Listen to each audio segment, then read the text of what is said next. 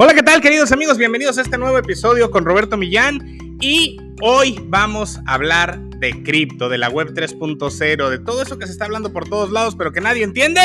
Hoy lo vamos a desmenuzar aquí, así que quédate, acompáñame. Vamos a continuar con las preguntas que me han venido haciendo y que ahora eh, vamos todo tiene que ver con la web 3.0 y todo, que lo explique paso a paso. Y como me pusieron cariñosamente, por favor, explicación para mortales. Así que con mucho gusto, porque yo también anduve justo ahí donde no entendía nada de esto, queridos amigos. Entonces, bueno, vamos a explicar primero la diferencia entre la web 1.0, 2.0 y 3.0 para que seamos claros. Va. La web 1.0 nació por allá a finales del 98, 99, finales de los 90 y esta web lo que te permitía era que, eh, de hecho salió desde el 95, si no me equivoco, hay una entrevista a Bill Gates por ahí. Lo que te permitía esta web es que pudieras publicar información en una página web y entonces tú la recibieras, empezaron a crearse incluso el correo electrónico, lo cual era una maravilla, porque podías enviar una carta electrónica y que alguien la abriera del otro lado del mundo, del país, en cuestión de segundos no como era el viejo correo eh, postal, ¿no? Entonces, bueno, esto, esto, esto fue algo que empezó a creer, a crearse y que nosotros no podíamos hacer nada. Éramos usuarios 100% de este Internet 1.0. Nosotros podíamos entrar a miles de páginas, millones que ya habían sido creadas, para ver la información que contenían aquellas personas que mediante código y cuestiones un poquito más elaboradas de las que hoy existen, eh, podían publicar esta información y tú la leías. Las empresas la utilizaban básicamente como si fuera un brochure electrónico. Eso es lo que era la web 1.0 y la conocemos al día de hoy, sigue vigente. O sea, no es como que la web 1, la 2 sustituye a la 1 o la, o la 3 va a sustituir a la 2. No funciona así. Simplemente son tecnologías que se fusionan y que convergen. ¿Qué hace la web 2.0? Bueno, la web 2.0 comienza ya no solamente a ser de read, de lectura, sino también ahora de write, de creación, de escribir. Ahora tenemos el poder de poder escribir en estas, en estas plataformas y llegaron las redes sociales. Y entonces hoy al día podemos publicar lo que nosotros queramos. Como en este momento tú me puedes estar viendo tal vez en un canal de YouTube o en alguna de mis redes sociales con este contenido o escucharme el podcast en cualquiera de las diversas plataformas. Esto lo permite la web 2.0. Tú cada vez que publicas una foto de tu vacación, cada vez que publicas algo que estás haciendo en las redes sociales, es gracias y por culpa de la web 2.0. Entonces, ese es el poder que llega, nos empieza y que al día de hoy tenemos. Ahora, ok, Roberto, eso ya lo sabía un poquito, lo entendía, ya lo había vivido. ¿Qué demonios es la web 3.0 entonces? ¿De qué me estás hablando? Bueno, la web 3.0 lo que promulga es que tú seas el dueño de tu información, el que tú seas el dueño de tus finanzas, el que tú seas sin tener un intermediario. ¿A qué voy? Y tú me puedes decir, Roberto, es que eh, yo tengo, soy dueño de mi dinero, es más, lo tengo en mi banco. ¿Y qué sucede si te pasara como hoy en China, que hay tanques de guerra alrededor de los bancos para evitar que los chinos puedan ir a sacar su dinero? Not your keys, not your coins. Es un dicho que se dice en el tema de la web 3.0. Si no son tus llaves, no son tus monedas. Alguien más las tiene, hay un intermediario y por lo tanto solo hay una falsa sensación de que lo posees. Pero más adelante voy a hablar más al respecto, no me pierdo. Sigamos explicando qué es la web 3.0. Es un tema de descentralización. ¿Sí? Donde entonces ya no dependemos de un intermediario para tener las cosas. Y aquí el juego de la web 3.0 no se trata de poseer, eh, digamos, una empresa, sino de poseer la tecnología con la cual tú puedas hacerte dueño de esto. Entonces, más adelante lo vamos a explicar a mayor detalle, pero lo que permite es que tú seas dueño de tu información, tú seas dueño de tus fotos, tú seas dueño de los contratos que emites, tú seas dueño de tu dinero, porque lo tengas en tu propia cartera digital. De eso se trata, o incluso las carteras frías, las carteras eh, físicas que también se tienen. Eso, de eso trata la web 3.0. Ojo, llegó para quedarse, va a explotar en los siguientes años. Ya hay países que lo están aprovechando mucho más. Y entonces lo que te quiero decir es, ponte a estudiar y ponte a estudiar ya, porque esto se va a usar prácticamente en todo y más adelante voy a dar más eh, ejemplos de cómo se utiliza esta tecnología. Pero bueno, vamos a pasar a la siguiente pregunta.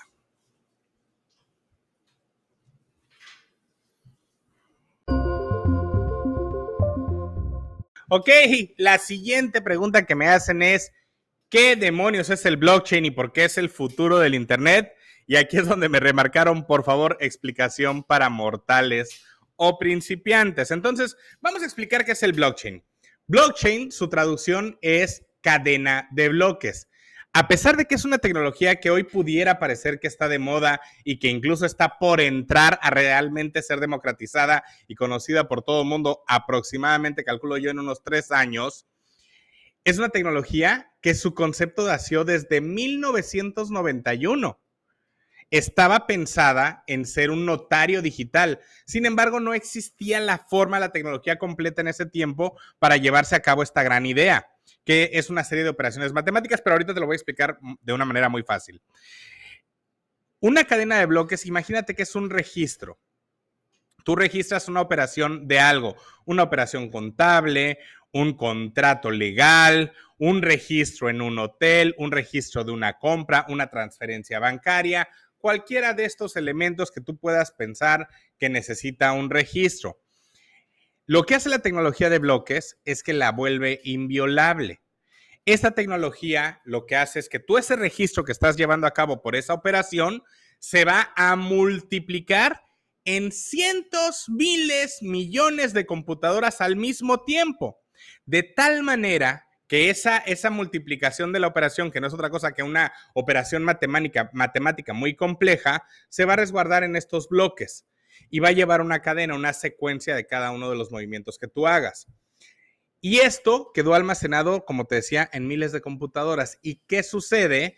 Que lo vuelve hasta el día de hoy inviolable, porque además trae un delay de más o menos 15 minutos en la primera capa de blockchain, hay otras un poco más rápidas, pero trae un retraso para efectos de que alguien que quiera hackear una computadora, pues podrá hackear esa, pero el resto de las computadoras van a validar la operación y de esta manera va a ser muy difícil o prácticamente imposible que puedan hackear todas las miles de computadoras que están llevando a cabo el registro. Y el mismo registro lo que hace es validar. Si alguien me borró una operación en una computadora porque es un hacker increíble, pues ¿qué crees?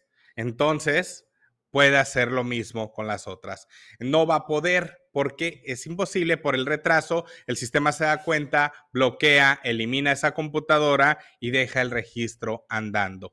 Entonces, dicho de una manera muy sencilla, es la multiplicación del registro de una operación cualesquiera que ésta sea en miles de computadoras y eso es lo que es la cadena de bloques o el blockchain.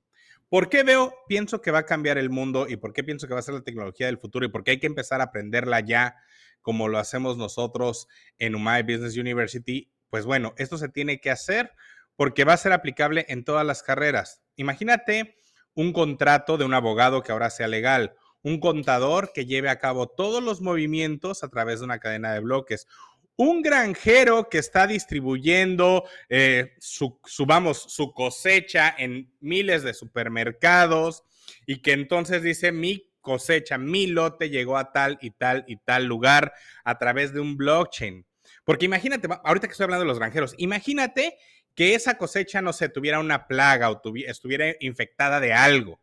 Sabrías perfectamente a dónde fue enviada y entonces reducir el riesgo de que alguien se pudiera infectar de ello. Entonces, las cadenas de bloques van a empezar a hacerse utilizadas en todos lados.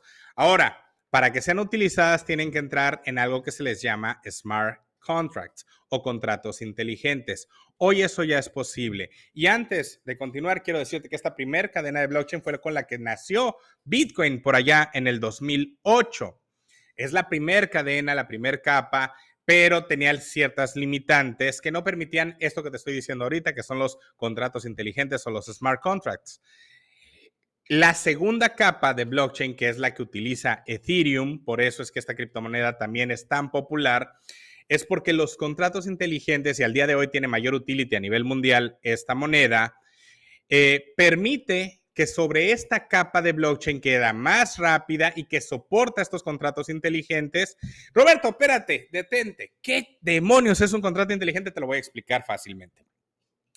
Imagina que hoy un contrato que al final del día, ¿qué es? Son el acuerdo de una o varias partes, donde se ponen las cláusulas y se pretende que sean cumplidas. Si alguien de las partes no la cumple, pues estaría en problemas, ¿no?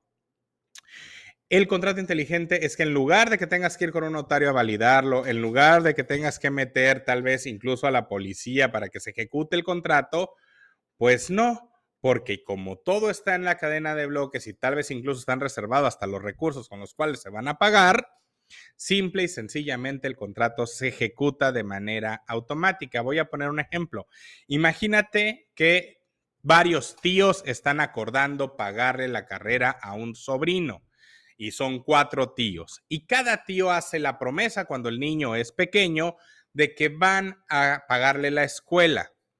Cuando llegue a los 18 años, pues llega el momento de ejecutar esto, de ejecutar este contrato. Entonces, en lugar de ir persiguiendo a cada tío, oye, ¿te acuerdas que cuando era niño me prometiste esto? Si todo esto tus papás lo pusieron en un contrato inteligente, llegando la fecha, automáticamente se ejecutará y tomará el recurso de cada uno de los tíos para pagar la carrera. Estoy poniendo un ejemplo muy burdo, pero lo que quiero es darme a entender cómo un contrato inteligente opera y cómo en él se pueden meter muchas de las condicionantes. Hay hoy ya incluso capas mucho más rápidas, como la de Solana, por ejemplo, que si Ethereum tardaba minutos, esta tarda literalmente menos minutos y segundos incluso para generar operaciones. Por ello es que Ethereum, y no me quiero perder, está generando una evolución de su cadena de bloques, pasando a un proof of stake, que es el, eh, el, que tengan almacenado cierta cantidad de Ethereum y que eso permita que la cadena de bloques sea más rápido. Eso viene a darse por ahí de agosto o eh, y a explotar por allá de octubre, noviembre de este año, del 2022, porque no sé cuándo estés escuchando esto. Se prevé que para entonces se dé el cambio al Ethereum 2.0. Y ahorita me voy a meter a las criptomonedas en la siguiente pregunta, porque de hecho aquí la tengo. Pero lo que quiero explicarte en, este, en, esta, en esta pregunta de la cadena de bloques era esto, y cómo existen diferentes capas, cómo existe dentro de ellas los smart contracts o los contratos inteligentes que nos permiten llevar a cabo algo que nosotros estamos deseando. Entonces, hasta aquí espero haber sido lo suficientemente claro para explicarte lo que es la cadena de bloques y nos vamos a la siguiente pregunta. La siguiente pregunta justamente me preguntan, ¿cuáles son tus criptomonedas favoritas y a cuál es a la que más le apuesta? Y aquí hago una aclaración, queridos amigos. Esto no es de ninguna manera una eh, recomendación este, de inversión.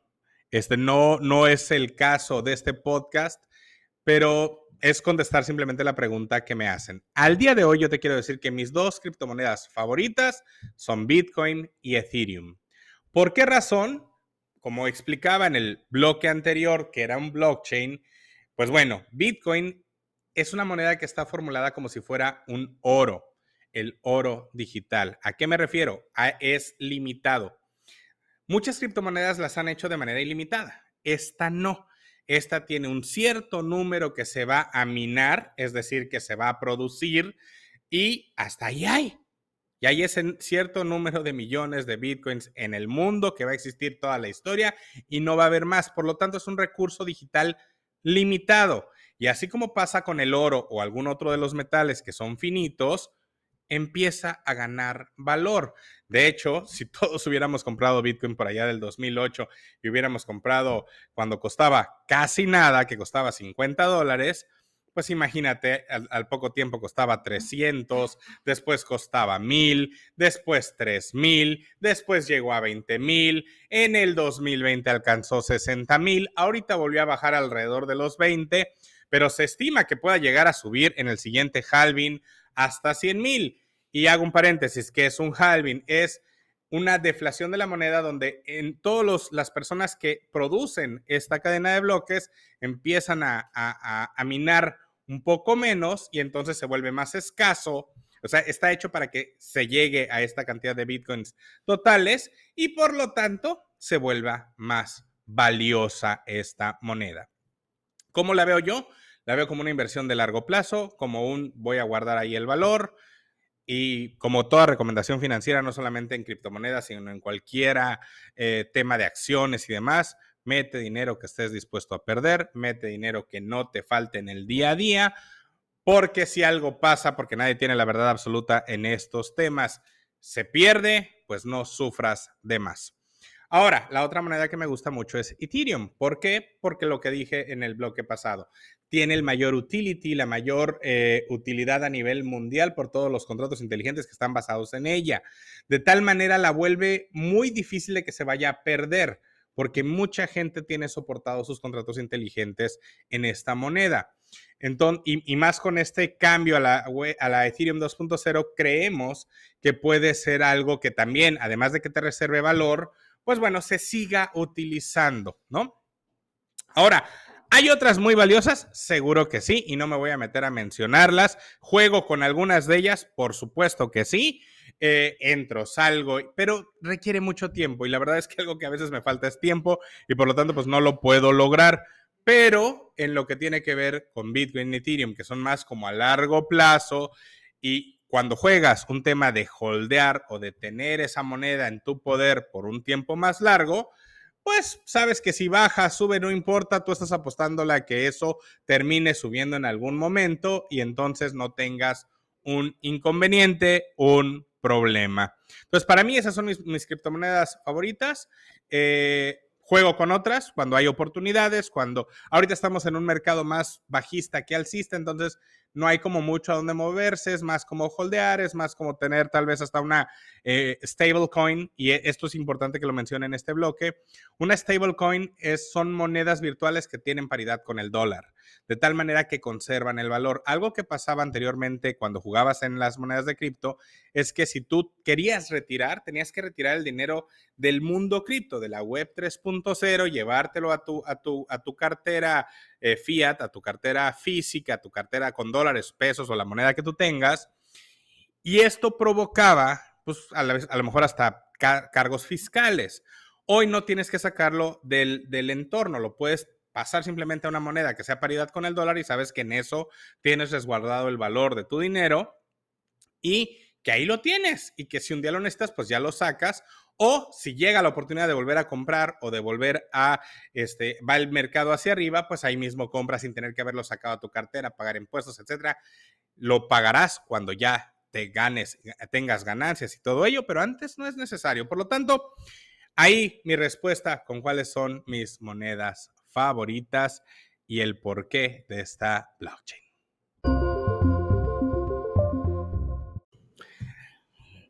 Vámonos con la siguiente pregunta y me dicen, oye Roberto, ¿qué es DeFi? DeFi es el acrónimo de Decentralized Finance.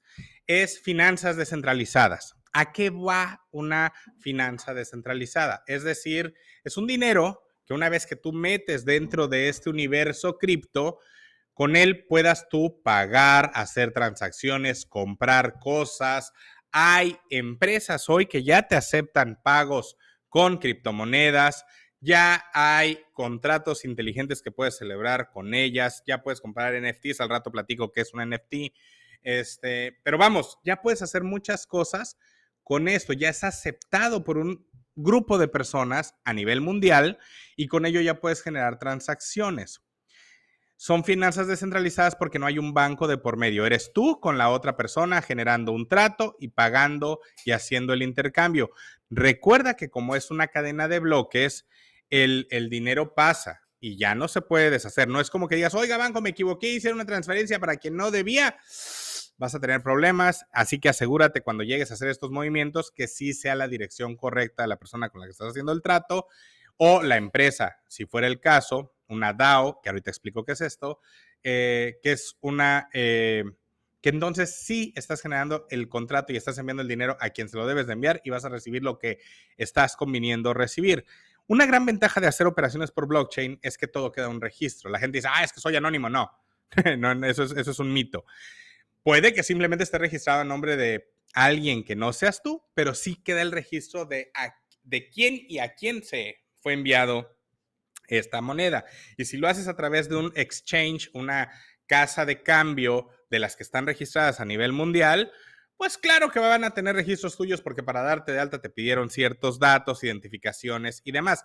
Por lo tanto, también esto se vuelve muy bueno porque queda todo el registro de cuánto recibiste, cuánto enviaste, cuánto te quedaste en tu cartera, etcétera, etcétera, etcétera. Al día de hoy todavía hay manera de hacer trampas por ahí, sí, pero este, seguramente va a desaparecer en algún momento. Entonces, esas son las finanzas descentralizadas o DeFi. Mencioné hace rato el tema de una DAO. ¿Qué es una DAO? Es una decentralized, decentralized, ah, una organización descentralizada, perdón, decentralized organization. Es una organización descentralizada. Es decir, que es una organización, una, como si fuera una empresa, pero nadie es dueño. Al contrario, es un grupo de personas que se, valga la redundancia, se agrupan para un fin común y todas pueden votar sobre el destino de esta organización. Por supuesto que hay gente que lidera, por supuesto que hay gente que puede cobrar un sueldo incluso por estar manejándolo, pero mucha gente puede unirse para este fin. Pongo un ejemplo. Imaginemos que yo en la universidad genero una DAO y de hecho le estamos haciendo. Y esta DAO, eh, yo invito a mucha gente para pagarle educación a personas de escasos recursos, que entre todos puedan pagar a través de esta DAO, como si fuera una fundación, eh, dinero a estudiantes de bajos recursos, pero que traen buenas calificaciones, que tienen ganas de superarse, etcétera, que cumplen con ciertos requisitos y entonces nos organizamos muchas personas para que el fin de esa organización descentralizada pague estos estudios. Esto agiliza mucho, no tienes que entrar en tantos trámites, se vuelve muy transparente, todos los dueños están puestos en la cadena de bloques, hay una votación, se toman decisiones sobre el destino de la DAO o incluso en algún momento queremos terminarla, ahí mismo se puede votar. A diferencia que una organización como las que existen hoy en día, pues quien toma la decisión son los dueños. Aquí es toda la gente que nos unimos para un fin común, entonces generamos una DAO. Entonces, para efectos de acelerar las cosas sin tener que entrar en tantos trámites. Entonces, eso, queridos amigos, es una DAO.